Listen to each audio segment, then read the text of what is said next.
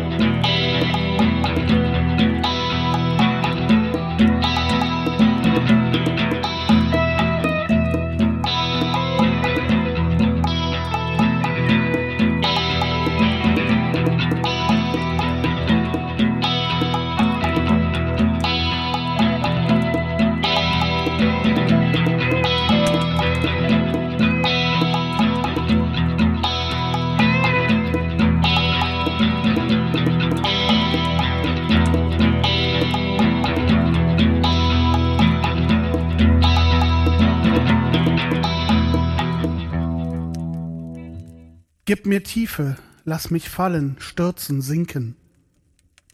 Lass mein Herz ertrinken. Gib mir Kraft und lass mich kämpfen, stürmen, rennen. Lass mein Atem brennen. Gib mir Lust und lass mich trudeln, schwanken, taumeln. Lass die Seele baumeln. Gib mir Laster, lass mich sehnen, dürsten, gieren. Lass mein Geist erfrieren. Ergieße dich auf meine Brust, du Lebenslust. Ja, Mensch, du, früher habe ich ganz viel Gedichte geschrieben, so ganz viel poetisches Zeugs. Äh, ich habe immer gesagt, dass das Recycling einsamer Gedanken, die sich in Kitsch verlieren, richtig schmalzen. Irgendwann habe ich mich übersättigt gefühlt und es kam kaum noch was aus meiner Feder, beziehungsweise immer nur noch spartanisch. An seltenen wenigen Tagen, wo ich etwas Ruhe finden konnte und die Lücke es erlaubt hat, dass etwas anderes entsteht. Ich habe natürlich damit spekuliert, dass wenn ich aufs Land ziehe, dass sich hier alles entschleunigt und es vielmehr diese Lücken und Momente gibt, wo man einfach nur da sitzt, in die Weite schaut und dann plötzlich die Gedanken und Worte nur so zufließen und man wieder schreibt und Musik macht und sich kreativ verausgabt. Das war eine der ähm, romantischen Verklärungen, die ich mit aufs Landleben genommen habe. Etwas, das jetzt so noch nicht eingetreten ist, vielleicht auch nie eintreten wird. Vielleicht liegt das Problem darin, dass ich erwachsen bin. Oh my god, don't grow up, it's a trap. Dass ich zu viel Enttäuschung und Niederschläge erlebt habe und zu viel Altlasten und Ballast mit mir rumschleppe. Dass ich mich vielleicht nicht mehr ganz traue, mit dem Herz die Dinge wahrzunehmen, sondern rationaler geworden bin, verklärter, resignierter. All die Dinge, die ich als Jugendlicher niemals werden wollte oder wahrhaben wollte, dass man einfach irgendwann älter wird. Vielleicht ist aber auch einfach noch die Zeit nicht dazu da, weil gerade mehrfach Den Alltag formen und ich angetrieben werde und kaum Zeit finde, runterzukommen und zu entspannen. Ein paar der Sachen habe ich ja schon in der Serie Stadtland Frust besprochen und auch Stadtland Lust, die Sonnenseiten.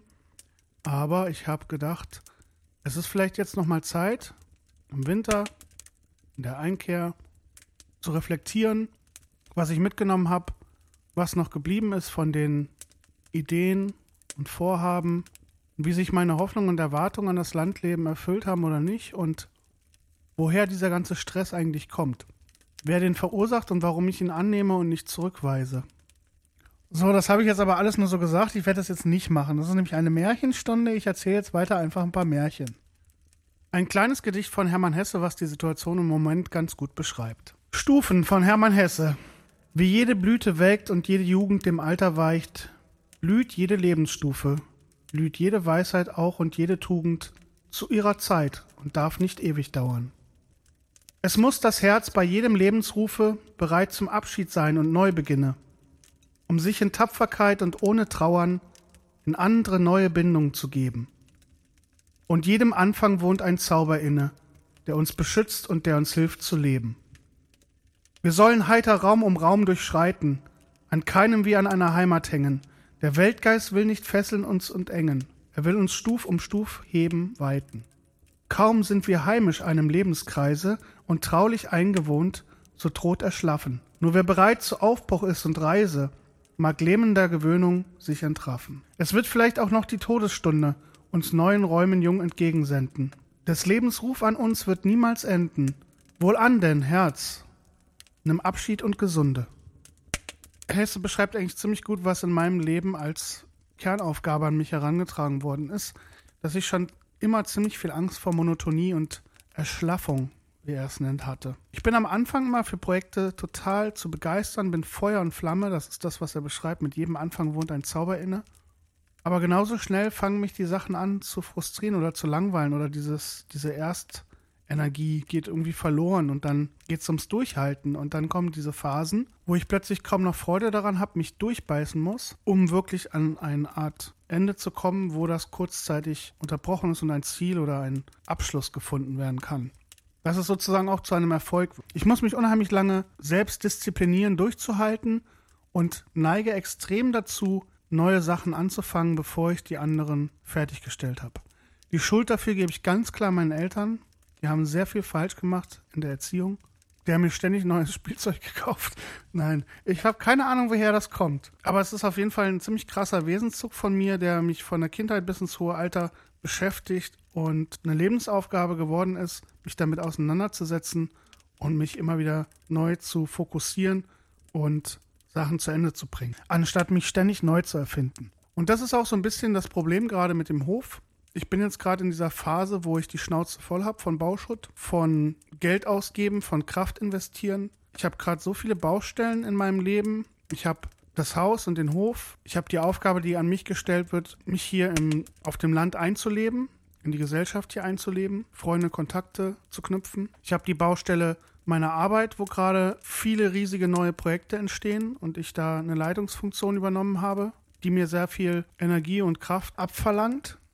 Und ich meine, das ist wirklich ein, ein richtig serious First World Problem, dass man arbeiten gehen muss und so. Und ich habe die Baustelle Beziehung und den Beziehungsstress. Also das sind alles Stressoren und den Übergang zwischen positivem und negativem Stress, diesen Drahtseilakt, diesen Spagat, dieses, diesen schmalen Grat ähm, zu überwinden, beziehungsweise zu verhindern, dass der positive Stress sich in negativen Stress akkumuliert, ist eine fucking Kunst. Das ist wirklich richtig krass schwer. Ich meine mit Stress in dem Sinne Beziehungsstress, Arbeitsstress, Hofprojektstress, meine ich ja, dass alles positive Stressoren sind, die einem antreten und in Bewegung bringen, aber gleichzeitig auch ähm, Energie verbrauchen. Und irgendwann kann von diesem Anfangszauber, dem Zündfunkel, dem Feuer, was einen anbrennt, natürlich auch das Ausbrennen werden. Und da muss man halt auch extrem auf, äh, aufpassen. Und das ist die zweite große Lebensaufgabe.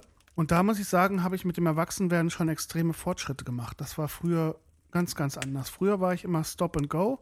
Ich bin immer super krass für eine Sache aufgebrannt, habe mich komplett verausgabt und war dann wie in einer Art Burnout und hatte das im Grunde fast einmal im Monat, dass ich so drei, vier Tage in einer kompletten Krise war und äh, nicht aus dem Bett gegangen bin oder kaum irgendwelche Antrieb gefunden habe, irgendwas zu machen und war komplett am Boden zerstört. Und das ist, hat sich komplett geändert. Jetzt durchläuft das Phasen, die viel, viel länger sind. Aber sie sind immer noch da. Es kommen immer wieder diese Momente, die ich auch bleibe, brauche als Läuterung und als Pause und Innehalten, um zu reflektieren, um zu sortieren und um mir neue Ziele zu setzen und Prioritäten auch zu verteilen und Sachen, die vielleicht nicht mehr so wichtig sind, loszulassen. Tausend Sterne, Körner, Sand an einem gut bekannten Strand, zum Trotzen wollte ich immer nur. Und zu fühlen und zu ertragen, die Schwäche zu zeigen, sie zu offenbaren und darüber zu klagen, das will ich immer nur und nie. Das Puzzle festhalten, vor Schauer zu schützen, es zu erschüttern und neu zu flicken, neu zu kreieren. Doch dies kann ich deuten. Gewolltes verhasst und Bekanntes verstorben, tief vergraben, um neu zu verkünden, Stirb mit, um zu schweben und zu verlernen. Gedächtnis muss stürzen, um aufzusteigen. Turm, du musst beben, um gerade zu stehen. Weisheit muss trügen, um weiterzugehen. Angst muss bestehen und Angst muss leben. Verdorbene Speisen vergiftet das Wasser, entfesselt die Leiden. Hoffnung unfassbar verlernt meine Natur. Ich denke, wenn ich im Alter zwischen 16 und 20 Jahren vielleicht bei einem Psychologen gewesen wäre, hätte er mir vielleicht eine bipolare Störung attestiert. Weil nach solchen depressiven Phasen, diese Läuterungsphasen, die Katharsis, kamen dann immer diese Hochphasen, wo ich total euphorisiert und super happy war. Und diese Abundanzen haben sich eigentlich immer um einen festen Mittelwert bewegt und sich immer freudig abgewechselt. Ich will fließen mit dem Wasser vom Berge ins Tal, aufsteigen im Dunst und zur Sonne mich wenden. Nicht vom Nebel geblendet und von Wolken bewacht, hindurch will ich schauen und hinüber will gehen. Die Winde erahnen ihr Gedanken verblassen, die Leidenschaft spüren mit sprudelnden Quellen. Zu Fuß erklimmen auf leisen Sohlen, gedämmt sind die Schritte, die andreins gingen. Nie wieder stürzen in Hast und in Gier, im Felde mich schaukeln mit dem Keim der Natur, in Wogen mich baden, ohne Schatten zu meiden aus Klarheit zu schöpfen, die Illusion nicht beneidend. Ich will fließen mit dem Wasser vom Berge ins Tal, aufsteigen im Dunst und zur Sonne mich wenden, nicht vom Nebel geblendet und von Wolken bewacht, hindurch will ich schauen und hinüber will gehen. Als ich ernsthaft angefangen habe zu arbeiten, also Vollzeit, was relativ spät war, vorher war ich ja mal selbstständig und so unterwegs, da konnte man sich immer ganz gut selber terminieren da ist mir das mega krass zur Last gefallen, dass ich mich plötzlich so einem konstanten Leistungsdruck entgegengesetzt gefühlt habe. Und ich hatte das Gefühl, dass wenn ich zum Beispiel meine zwei, drei Tage im Monat hatte, in dem ich niemanden sehen wollte und einfach nur für mich sein und äh, runterkommen und mich erden und durch diese Scheißgefühle gehen, war das halt in diesem Moment gar nicht mehr möglich und dann musste ich sozusagen nachreifen, wie so ein alter Schweizer Käse. Ich musste dann quasi das erst lernen, dass man konstant 80 Prozent gibt, anstatt an 80 Prozent der Arbeitstage 120 und dann 20 0. Ihr wisst schon, was ich meine. Mit Mathe habe ich es auch nicht so. Aber Mathe finde ich immer besser. Ich habe das Gefühl, wenn ich ein bisschen mehr rechnen könnte, könnte ich vermeiden, mich zu verrechnen oder zu verkalkulieren. Oder wenn ich vielleicht mehr in Zahlen denken würde, hätte ich vielleicht eine klarere Route vor mir. Und dann gibt es wieder Momente, da will ich das alles gar nicht. Da will ich kein systemisches, rationales Denken, da will ich keine Kalkül, da will ich keine Berechnungen, da will ich einfach nur komplett eintauchen in meinen Gefühlen und die Welt um mich nur noch mit Gefühlen wahrnehmen. Aber das ist auch verdammt anstrengend. Das weiß ich noch aus meiner Zeit in Berlin. Da hat mich eigentlich alles überfordert und übersättigt und das auch viel, viel schneller.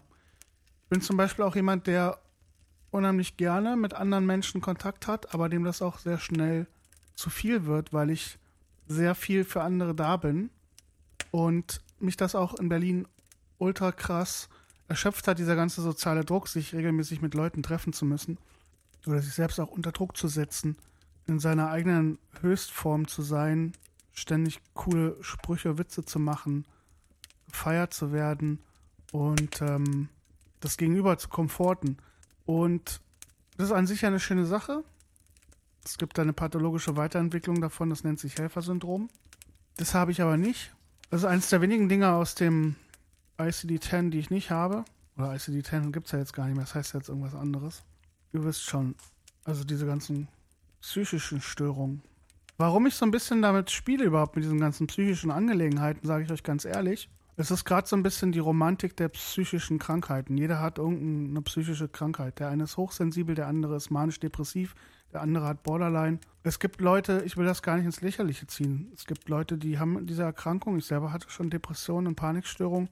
Und ich weiß auf jeden Fall, wie krass und übel eine Depression ist. Und ich weiß auch, wie schlimm psychische Krankheiten sind. Aber ich habe irgendwie das Gefühl, die Leute sind viel zu viel mit sich selbst beschäftigt, so wie ich gerade.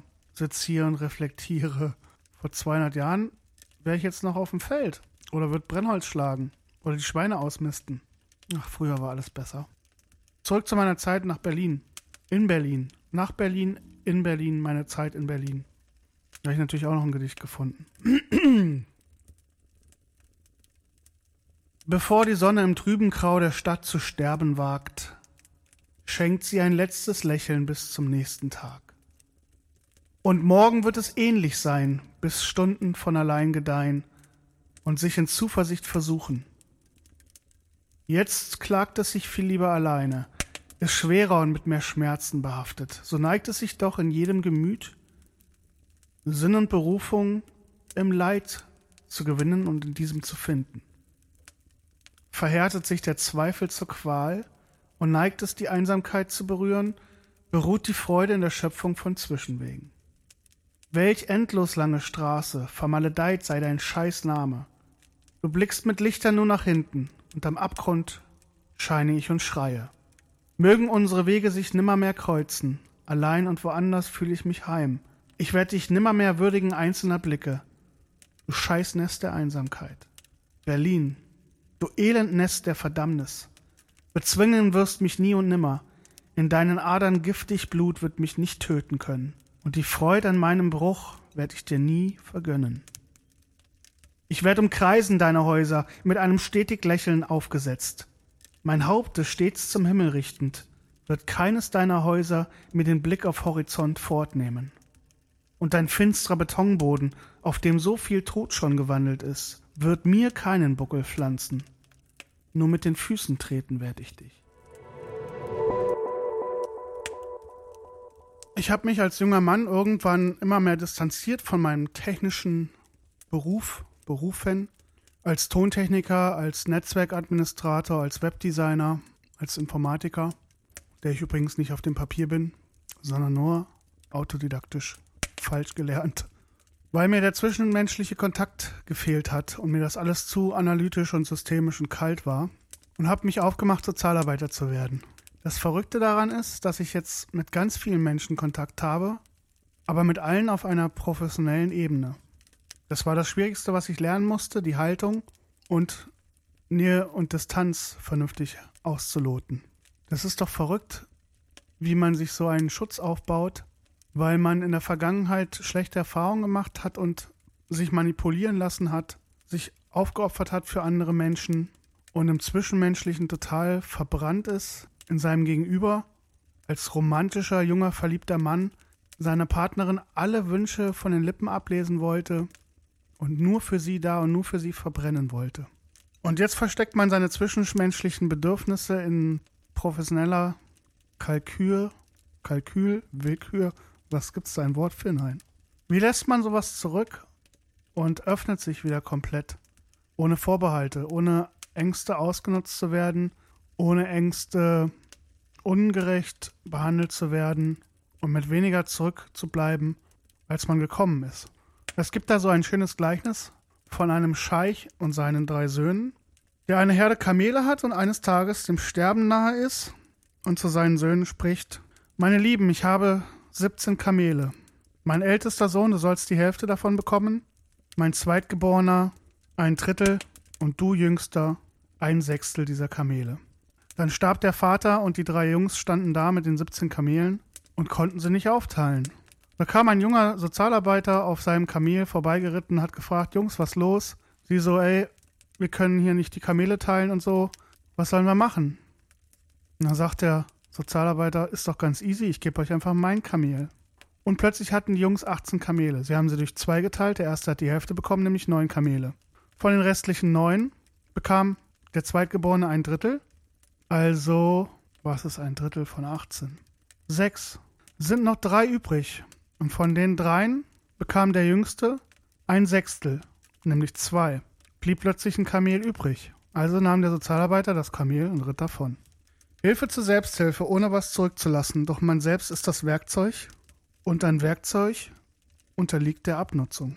Ein Werkzeug muss gepflegt werden, ein Werkzeug muss gehegt werden, ein Werkzeug muss erneuert werden, es muss regelmäßig stabilisiert werden, es braucht immer wieder Refurbishment. Eine weitere romantische Hoffnung an das Hofleben, die meditativen Tätigkeiten im Garten, wenn man mal eine Blume hinrichtet oder aufrichtet und die Bienen um einen rum schwirren und man sich mit der Natur ganz verbunden fühlt und die Akkus sich in Windeseile aufladen.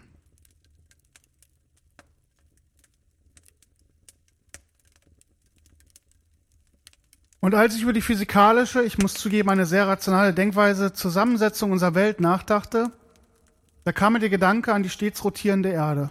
Sie, die sich konstant um ein eigenes Zentrum dreht, und lange musste ich nicht darüber grübeln.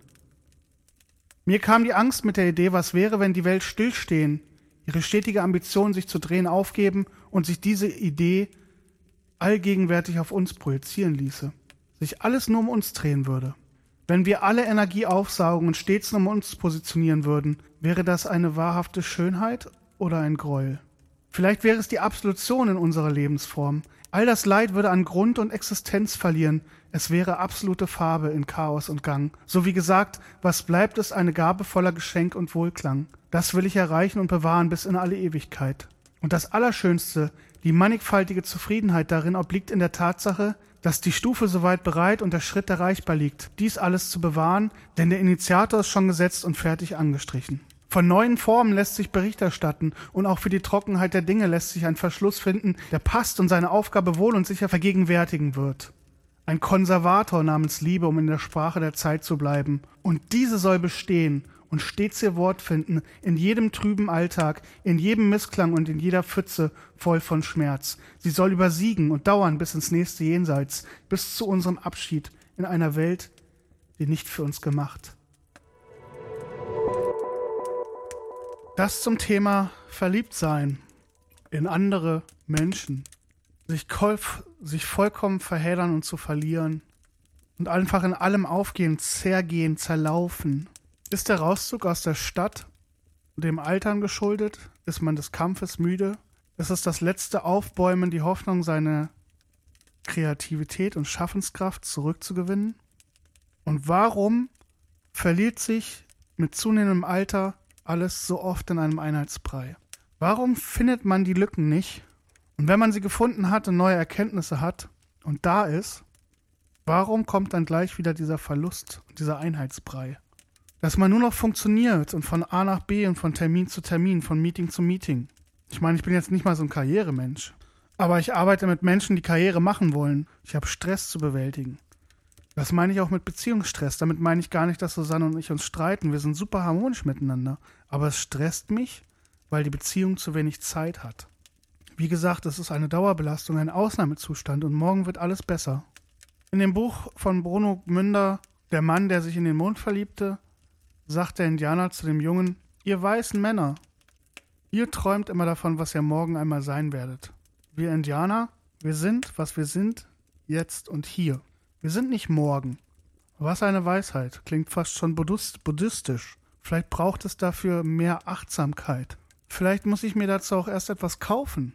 Eine Meditationsmatte oder eine Darmkur machen oder einen Smoothie. Vielleicht muss ich eine Aromatherapie machen oder saunieren gehen. Vielleicht hilft auch einfach nur ein Schnäpschen. Ich bin einfach nicht selbstoptimiert genug.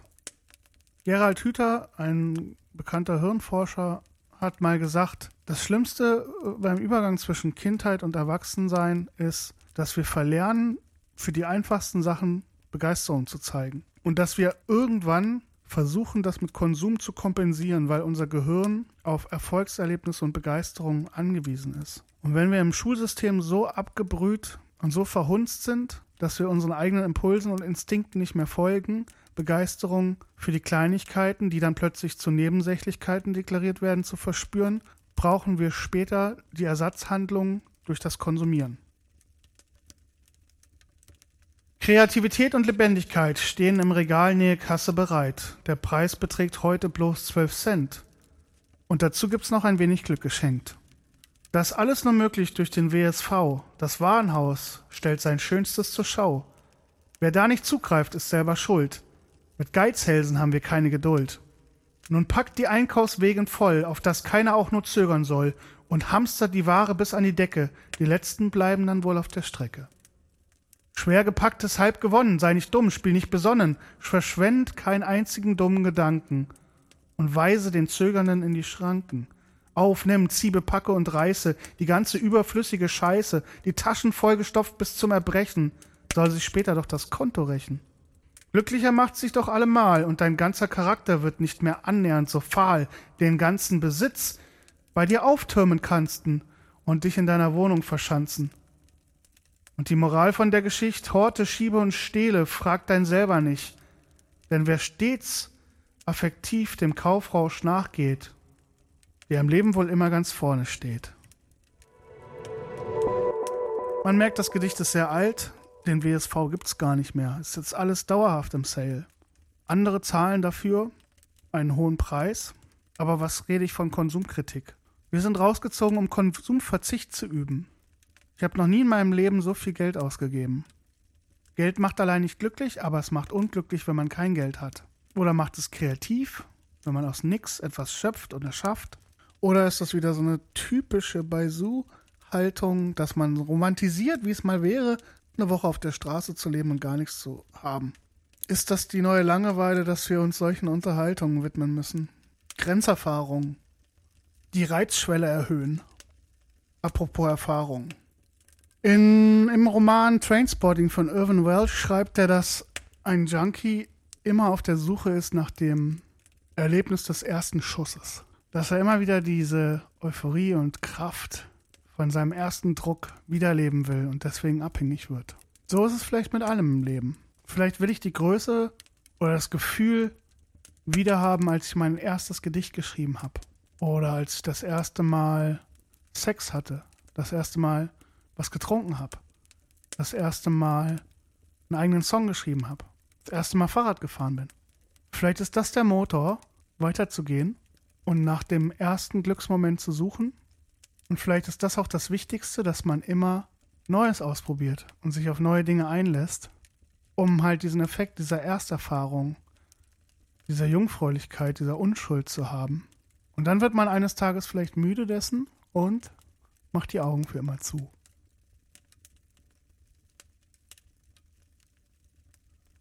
Um wahre Freude zu finden, den Gipfel zu erreichen, muss man in tiefster Trauer gekniet haben. Durch den modrigsten Sumpf gewandelt, die kälteste Steppe besiegt und die schärfsten Felsen überwunden. Geschlagen und vom Leben gezeichnet mit Malen der Trauer und Narben der Einsamkeit verziert. Das muss man sein, um die Tore der Freude betreten zu dürfen.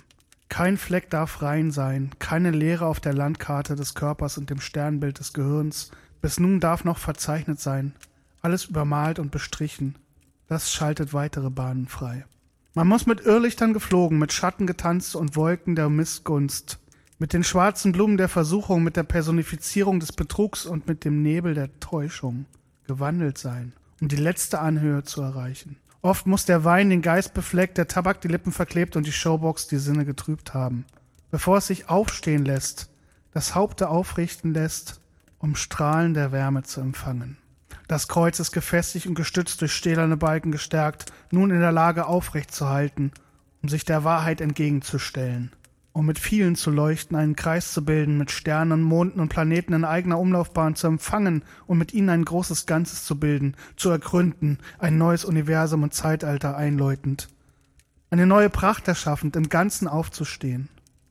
Oft muss man töricht, halbwüchsig dagestanden sein, sich am Ziel gesehen und sicher gefühlt, inmitten des Feldes mit Wehmut zurückschauend und mit Sehnsucht fortfliegend die Zeit anteilig betrachtet haben, in sich beschnitten, sich oft niedergelegt im Ruhelager der Mitte, still und statisch geschwankt und taumelnd durch Erdböden von den Beinen gerissen, in den Dreck geschleudert und durch diesen gekrochen sein, um die Standfestigkeit des Gerippes aufs Neue getestet und mehrmals für das Finale erprobt zu haben.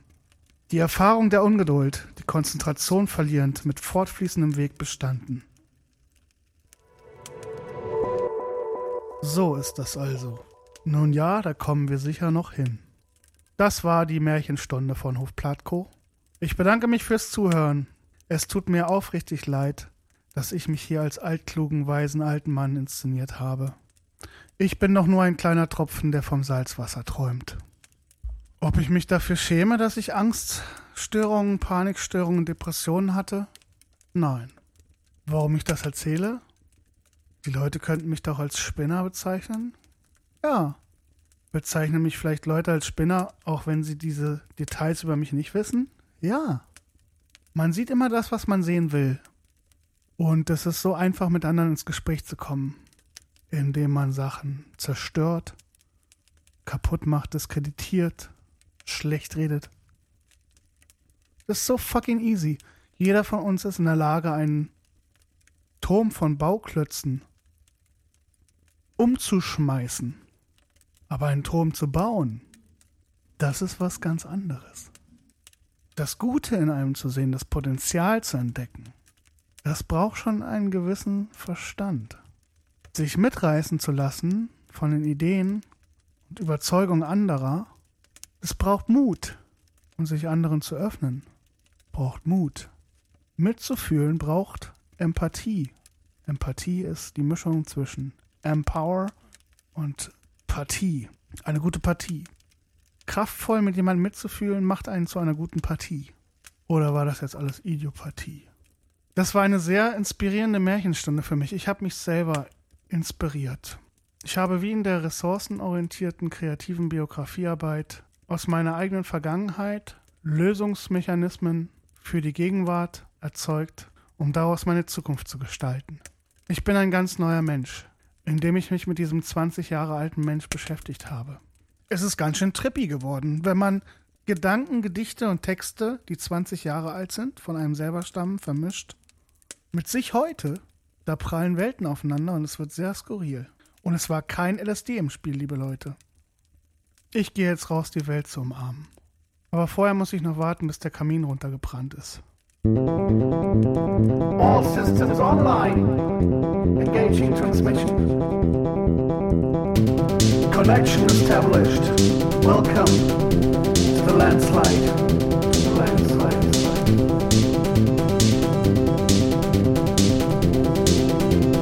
Hofunk phones from Hof.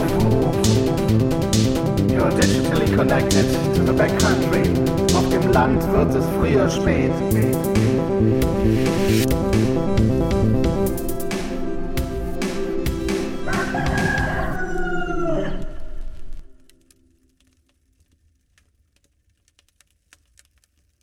Herbsttag von Rainer Maria Rilke. Herr, es ist Zeit. Der Sommer war sehr groß. Leg deinen Schatten auf die Sonnenuhren und auf den Fluren lass die Winde los. Befehl, den letzten Früchten voll zu sein.